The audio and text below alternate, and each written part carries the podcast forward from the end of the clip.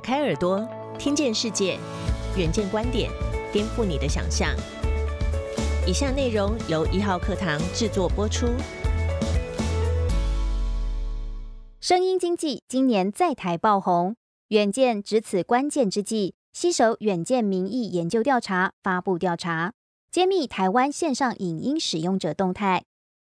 随着科技发展，影音媒介不断催生新样态与机会。正值声音经济蓬勃发展，政府加大力度支持内容产业。远见携手远见民意研究调查，首度进行线上影音付费行为调查，从使用形态、使用内容、行为趋势与付费趋势四大面向分析，一探台湾线上影音内容使用者的轮廓。在线上影音的使用形态上，台湾大多数民众最常收看直播与影片。包含电影、戏剧、短影音等，三个月内高达百分之九十三点四的民众使用过。第二名则是影片线上课程，百分之三十七点四曾有使用经验。研究发现，多数人仍以影片作为线上学习的管道，有百分之三十七点四的民众在三个月内收看过影片线上课程，而纯音频线上课程只有百分之十二点五曾于三个月内收听过。至于收听数位音讯的受众，则轮廓清晰，明显以高学历年轻人为主力族群。调查发现，研究所以上学历之中，有百分之三十六点四；二十到三十五岁的年轻族群，则有百分之三十五点五收听过数位音讯。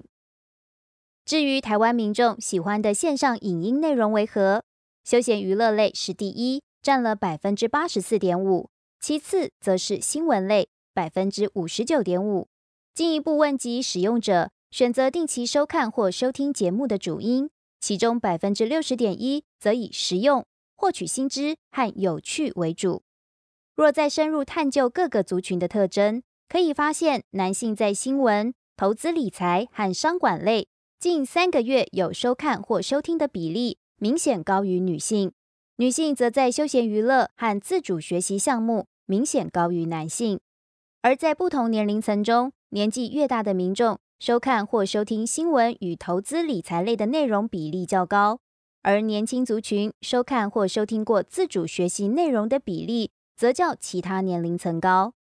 至于会收看或收听的原因，主要则是实用性，可以获取新知与内容有趣为主。这再再凸显了，尽管乐听大众偏好休闲娱乐的节目，但内容仍要有知识含量。才会被广为接受。有趣的是，除了节目内容本身，二十到三十五岁的年轻族群比起其他年龄层，相对更在意主持人的表现。其中有百分之十八点三的人认为主持人表述生动是受吸引的主因，百分之十七点三的人则认为主持人口语表达清晰会是想固定收看或收听这个节目的重要因素。这也说明了网红何以会自带流量的原因之一。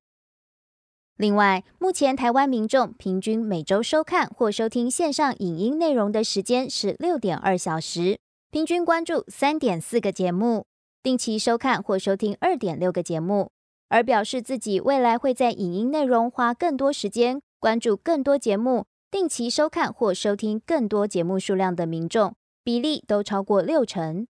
而其中高学历六万元以上的高收入族群中，有高达七成五以上表示将关注更多线上节目，比例较总体高出约一成。整体数据显见，台湾民众对线上影音内容的需求持续成长，而高学历与高收入族群的需求更甚。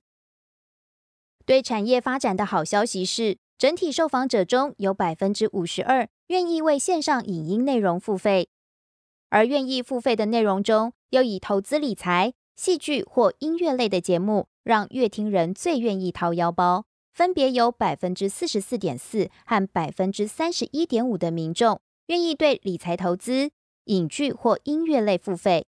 而美食餐厅、旅游景点、商业管理、运动健身，愿意付费者比例皆低于两成，落差不小。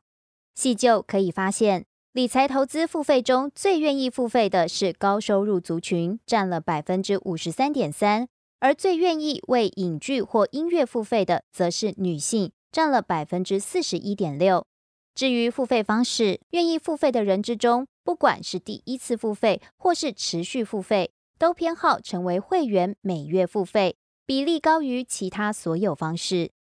另外，在整体受访者中，有百分之二十三点四的人愿意购买周边商品或参加实体活动。深入比对，则可以发觉高收入、军工教、管理职与专业人士有特别热衷。而追根究底，回到是否认同数位内容知识付费的问题，整体受访者中有百分之五十三点三认同。这个数据和愿意在数位内容上付费的百分之五十二相去不远。不过细究可以发现，高学历、管理职与专业人士有超过六成表示认同，而高中职以下学历、服务业与劳力工作者认同比例皆不到两成。显见，尽管未来影音内容需求上升态势明朗，但付费问题各个族群对此看法仍有不小分歧。更多相关报道及精彩内容，请参阅《远见》杂志。